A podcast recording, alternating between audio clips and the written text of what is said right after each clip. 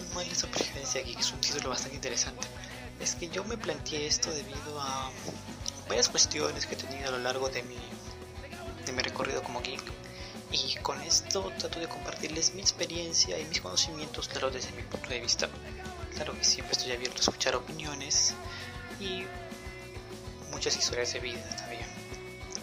En este primer episodio que vamos a inaugurar, vamos a hablar explícitamente sobre lo que es ser un geek. ¿Qué significa la palabra geek? ¿De dónde viene? ¿Tiene alguna historia detrás? Hablaremos básicamente del reconocimiento de los geeks, sus hábitos y su influencia en el mundo. En el inicio vamos a dar a entender lo que es la historia, la palabra geek, porque la palabra geek también tiene un contexto histórico. Vamos a hablar acerca del significado, lo que es el reconocimiento, sus hábitos y su influencia en el mundo, repito. Bien, ahora que ya te he introducido con este pequeño introducción, voy a saludar de, de mano a todos ustedes que me están escuchando. Más bien, quiero agradecerles muchísimo por todo el apoyo que estoy recibiendo estos últimos días. Um, hoy, 123 de marzo, han sido días difíciles para todas las personas en el mundo y quiero con esto tratar de entretenerlos, tratar de darles un espacio para que se liberen y se comprometan a, digamos, tratar de entender el mundo y ver que las consecuencias no pueden ser peores. Así que muchas gracias por eso y un aplauso para todos ustedes que definitivamente se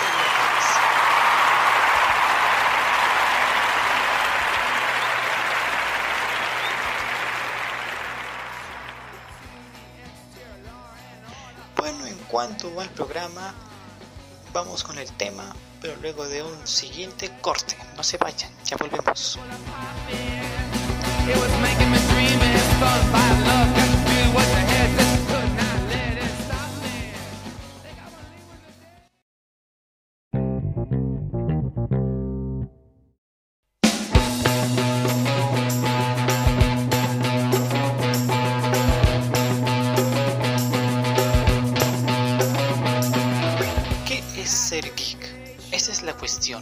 como diría Shakespeare, o no me acuerdo.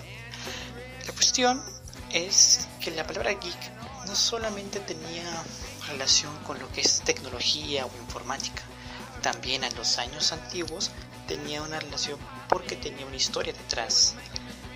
En el siglo XIX el término geek fue utilizado para los circos ambulantes que se utilizaban en la época, que se había muchos en la época. Era sinónimo relacionado también con nerd, pero vamos a andar con un poco con lo que le pasó en el siglo XIX. En el siglo XIX se, se determinaba esto a los artistas de circo presentados como un salvaje. Dicho artista tenía esta particularidad que incluía morder la cabeza de una gallina o una serpiente viva. Ahora entienden de dónde viene este contexto histórico. La palabra aquí también tiene relación, como decía, un poco con los nerds, pero en el año 1990 era ya una connotación peyorativa. ¿Qué es, que es peyorativa? Significa que tenía un significado muy relacionado, tanto con los nerds como con los geeks. En lo que es significado, bien, esta este significado, la palabra geek tiene tres términos específicamente. Habla de una persona a menudo intelectual que es rechazada, el segundo término es un entusiasta o experto en un campo o actividad tecnológica. Y el tercero es el que les dije hace un momento, un artista de circo presentado como un salvaje, cuyo acto incluía morder la cabeza de una gallina o una serpiente viva. Bien, en la actualidad se le conoce por una fascinación por un área de interés en específico está interesado en algunas partes, pero es decir, en algunas partes que obviamente incluyen a su ámbito, pero que no, no lo relacionan bastante, o sea que no son de mucho, que no se centran demasiado, los que de hecho se centran demasiado en un tema, y les fascina, les encanta tanto que empiezan a investigar más, empiezan a buscar más sobre ese tema. También en relación con los cómics, con la tecnología, con el cine, con los superhéroes, con el anime, inclusive con los videojuegos. En el cine, por mi parte sí, porque por algo también soy cinéfilo. También son creadores de contenido a su gusto. Mm, ellos no tienen una rivalidad contra los nerds. De hecho, entre geeks y nerds hay distintas particularidades que se manejan. No hay campos determinados en los que uno es mejor que el otro. Tienen como los términos son relacionados, se podría decir que no hay rivalidad para nada. Cuando empecé a investigar sobre esto, dijo una sorpresa que tanto los geeks como los nerds tienen bastantes similitudes en varias investigaciones que yo vi y que tuve que tener mucha indagación. He visto que hay ciertos términos que según investigación que se hizo, los términos relacionan lo geek con lo nerd. Es decir, términos como universidad o iPod o cómics están más relacionados con lo geek. En cambio, neurociencia, tecnología y partículas están más relacionados con nerds. Es decir, los nerds están con un con un QI, un coeficiente intelectual un poco más alto que el nerd. Eh, el, el geek se podría decir que es, se podría definir como un nerd con una vida social normal. O sea, sientes los nerds son un poco más apartados, porque tienen un cierto lenguaje que ellos manejan, una cierta ideología. El geek es más abierto, tiene más, es como un software libre, le encanta descubrir y le encanta programar cosas nuevas para poder seguir entendiendo en el mundo. Con la respectiva investigación que hice también me encontré con una curiosidad que hay una cierta clasificación para los geeks. Sé que a algunos no les gustará, pero les comparto esa información. Está la categoría del fanboy, el que sabe todos de series y de películas, como yo, efectivamente como yo. Está el, gamer, el que juega mucho tiempo sobre es que juega mucho tiempo y sabe mucho las historias de los juegos y sus actualizaciones inclusive. Normalmente hay algunos que sí se asesoran bastante, inclusive hay 5 juegan hasta 5 horas, quiero decir, 5 horas seguidas, wow. Y también están los hackers. Ellos son los que se adentran en una red de manera ilegal y aparte se podría considerar que es el geek más peligroso. Con respecto al reconocimiento, estos plantean tres preguntas necesarias. Si tú eres un aspirante a geek, tienes que plantearte estas tres preguntas que son vitales para determinar si eres geek o estás muy cerca. Una es si eres un geek, la otra es qué significa y la última es es difícil ser geek. Con respecto a estas cuestiones, siempre hazlas cada vez que tengas una pregunta o duda con respecto al tema que quieres manejar. Con respecto al estilo de vida, es muy habitual. Habitualmente el sujeto suele sentirse orgulloso de lo que es, orgulloso de los conocimientos que tiene, orgulloso de los conocimientos que adquirió con el paso del tiempo, porque eso es lo que digamos depende un poco de la ideología que manejes. No es que tanto los geeks como los nerds, como los frikis, como los tacos, hay diferentes ideologías Creo que algunos son similares que otros. Cuando investigué también determiné de que el término geek en español mucho se asocia con tecnología, con informática, pero el término geek en inglés ya se asemeja un poco más a, a hobbies o hábitos más relacionados con todo lo que es proyectos audiovisuales. Hay algunos que viven una vida común, pero otros también prefieren aislamiento, porque debido a las etiquetas sociales. Hay algunos geeks que sí viven una vida muy a muy avanzada, que les encanta, digamos, discutir, dialogar con otros geeks, salen a bailar, salen a comer, salen a pasear. Mientras que hay otros que prefieren el aislamiento social, que prefieren estar encerrados en su círculo o en su casa investigando o haciendo nuevas programaciones o leyendo más cómics o construyendo unas nuevas historias. A eso me refiero. Bueno, su influencia en el mundo, obviamente lo que tuvo un impacto en el mundo. Por ejemplo, hace hace como 10 años, 8 años, no se podía hablar de estos temas abiertamente. Hablamos de cómics, de cine, eh, de cine de superhéroes. No se podía hablar abiertamente de esto porque, porque siempre había personajes en la calle que se burlaban de ti y te decían, ah, este le gusta los cómics, ah, este niño no sabe de, solo sabe de, de Iron Man, de Superman, de Spidey y todo eso. Se burlaban de ti, ¿ah? Pero debido al boom que significó el renacimiento de los superhéroes, películas como Iron Man, The Dark Knight, The Avengers, Infinity War, Endgame, masificaron esto, lo dieron a entender que era algo más que solamente un simple fanatismo, era algo más, algo más abierto, era algo más, más propio, más humano, más suyo. Y eso es lo que lo apasiona a un geek, lo que lo vuelve así, lo que lo enorgullece. Y eso es lo que a mí la persona me encanta de esta... Ya te compartiré un poco mis anécdotas de vida y cómo yo me siento. Bueno, con respecto a la influencia en el mundo, porque esto tuvo un impacto en el mundo. Los geeks, por ejemplo, en los años 2000 no eran muy reconocidos, también en los 90. Hasta que nacieron días como Día del Orgullo Geek, o sea, donde todos los geeks se reunían y daban a entender sus conocimientos y impartían nuevas tecnologías. Muy aparte de eso, se también dieron convenciones, ferias, actividades relacionadas a sus gustos. Por ejemplo, está la Comic Con, está las ferias de libros, están las ferias informáticas. O sea, hay una amalgama de actividades que los geeks se pueden reunir y pueden discutir varios de sus puntos de vista y varios de sus conocimientos. Específicamente voy a hablar del Día del Orgullo Geek porque en el año 2006 un bloguero español llamado Germán Martínez, más conocido como el señor Huevo, así no me diga, así lo investigué, así lo encontré, organizó esta celebración el día 25 de mayo eh, vía internet que atrajo mucho a los medios y eso obviamente generó un impacto en la sociedad. Tanto en Estados Unidos en el año 2013 en adelante se realiza esta actividad cada año y esto responde al impacto de la sociedad.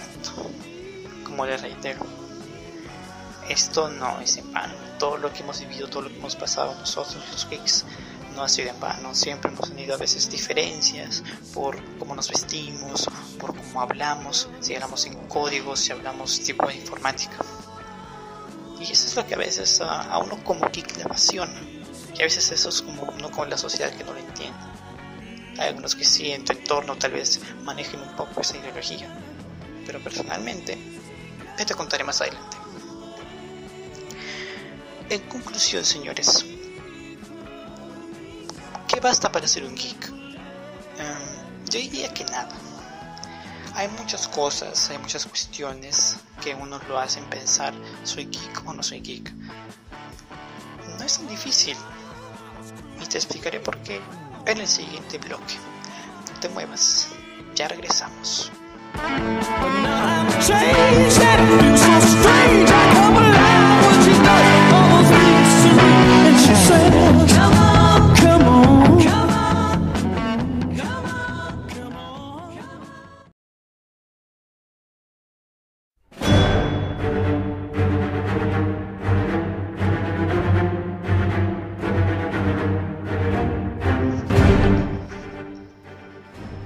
Que cuando me convertí en un geek fue un poco difícil. Recuerdo que mi primer contacto con, con, digamos, algo que me gustaba, algo que yo, digamos, tenía un cierto apego, era con el cine. De hecho, mi padre llegaba a veces a la casa con películas nuevas que siempre me gustaba ver cómo eran, si había acción, porque soy fanático de la acción, obviamente. Pero yo quería algo más, yo quería algo más que se relacionara, se relacionara conmigo. Entonces mi hermanito tuvo esa peculiar idea de estar viendo películas de superhéroes. en la casa traía muchas, había muchas películas de superhéroes, pero no le tomaba mucha atención a ellas. Hubo una en particular que se llamaba The Avengers, que es de Alan Silvestre, el, soundtrack que están escuchando justamente ahora. Y de hecho fue una de las primeras películas que he visto que determinaron lo que es mi gusto por el cine de superhéroes. Y me apasioné tanto que empecé a investigar una y otra vez cómo se relacionan los personajes, sus orígenes, su historia.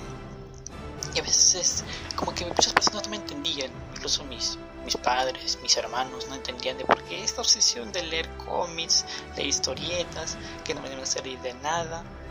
Eh, efectivamente por la situación y el contexto en el que vivíamos, en el que estábamos, no, no era muy dable, pero a mí me gustaba, me apasionaba bastante y empezaba a escribir historias, empezaba a escribir ah, opiniones acerca de los cómics. A veces tenía la oportunidad de debatir con personas de otros países mediante redes sociales.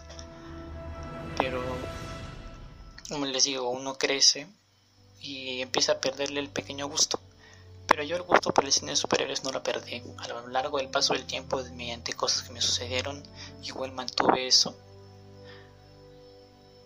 Ahora siendo el año 2020, pues aún mantengo ese gusto por lo geek, por cosas que digamos están relacionadas con mi persona. Leo libros, leo cómics, me gusta ver series, películas, o sea, es una amalgama de cosas. Si soy geek, pues claro, yo admito que soy geek y no es malo, no es malo decir que eres geek porque hay cosas que si te gustan, te encantan, pues te apasionan, pues investigalas, búscalas, plantéatelas y apasionate con eso porque ese es al fin y al cabo ser un geek, apasionarte con algo que tanto te gusta, tanto te encanta y olvidarte de que el resto puede decir lo que se le pegue la regalada gana y tú seguir con lo tuyo. Porque eso es lo que te vuelve alguien distinto, alguien diferente. Así que, con respuestas, la respuesta a la segunda pregunta, ¿cómo es ser un geek?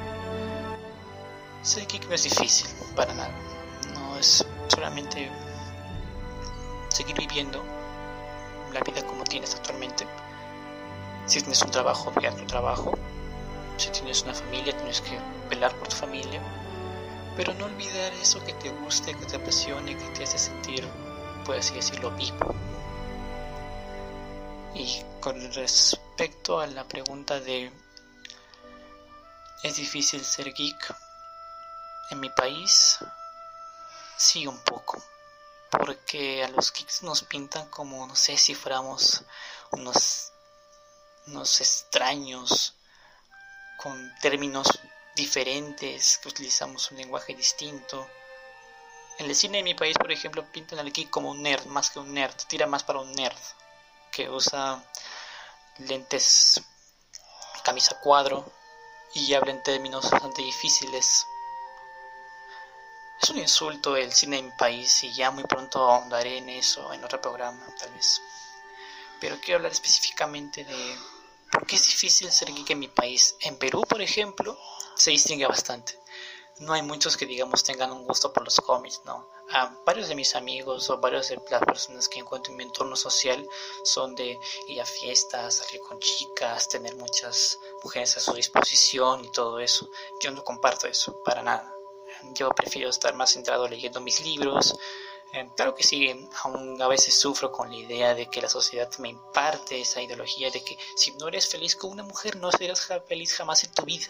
O la mujer o el amor es el único camino a la felicidad. O tienes que tener una familia para ser maduro. A mí no me interesa eso por ahora. Tal vez en algún momento de mi vida pueda arrepentirme de lo que estoy diciendo, pero por ahora estoy muy feliz con la condición con la que estoy viviendo. No es malo, y le reitero, no es malo tener una ideología distinta o diferente a las demás. Yo cuando converso de estos temas con mis amigos de cine, de superhéroes, algunos me entienden o se hacen los que me entienden con que se lo entienda más o menos ya me siento un poco tranquilo. Pero en lo que es mi ambiente familiar ah, es un poco complicado. muy complicado de hecho.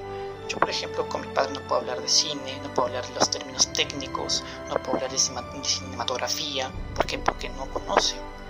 Con mi hermano tampoco puedo hablar de eso. ¿Por qué? Porque solamente ve las películas y, ah, ya, si es todo buena, pues buena. Si es mala, pues mala. Pero ni siquiera me da el por qué. O a veces me lo dice, pero en términos vagos, que yo no entiendo. Con mi hermanito, creo que sí, más o menos. Yo creo que con él sí puedo hablar de un poco de pero más relacionado con videojuegos porque le, le gasta más los videojuegos. Así que sí es complicado. En mi ambiente familiar es muy complicado porque no hay nadie con quien pueda compartir esto de los cómics o los superhéroes o el cine, sí. Es difícil, bastante. Muy, muy, muy, muy difícil. Es. No es de los mejores con mis amigos, algunos sí, hay algunos en el extranjero que sí puedo compartir, les puedo decir, oye, me gusta esa película por esto, me gustó esa película por lo otro, me gustó otro personaje por esto. Con ellos sí. Pero no es difícil. Al menos en mi familia sí lo es. Pero lo que es afuera... No, eso sí, no. No es difícil. Les comparto esto porque, porque no quiero que se sientan solos. si en algún momento sienten que su familia no, no comparte su ideología, no comparte sus pensamientos o sus gustos, no tienen por qué quejarse mucho, digo, son su familia. Ellos les han brindado todo lo que pudieron, han hecho todo lo que pudieron por ustedes y se agradece eso. Pero el mundo ha cambiado. Antes Salía a la calle con una playera de tu superhéroe favorito era sinónimo de inmadurez. Ahora es sinónimo de gusto, dignidad y felicidad. Eso es lo que yo, como geek, te puedo compartir. Vive, sé feliz siendo lo que eres. Y si eres geek, pues aún mejor.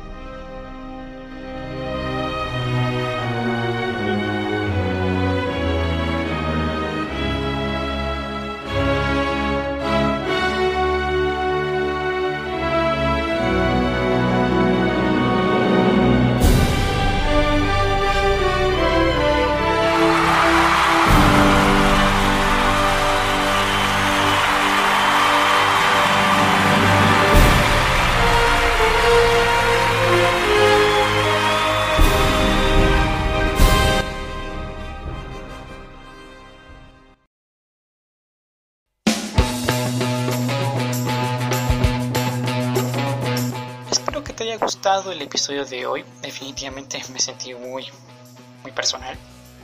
Fue un momento para reflexionar, para capacitarme, saber quién era yo.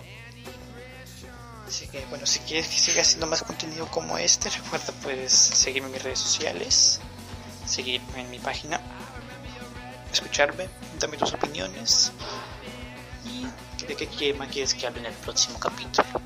Conmigo será hasta la próxima y nos veremos muy pronto. Así que, chao. Hasta la vista.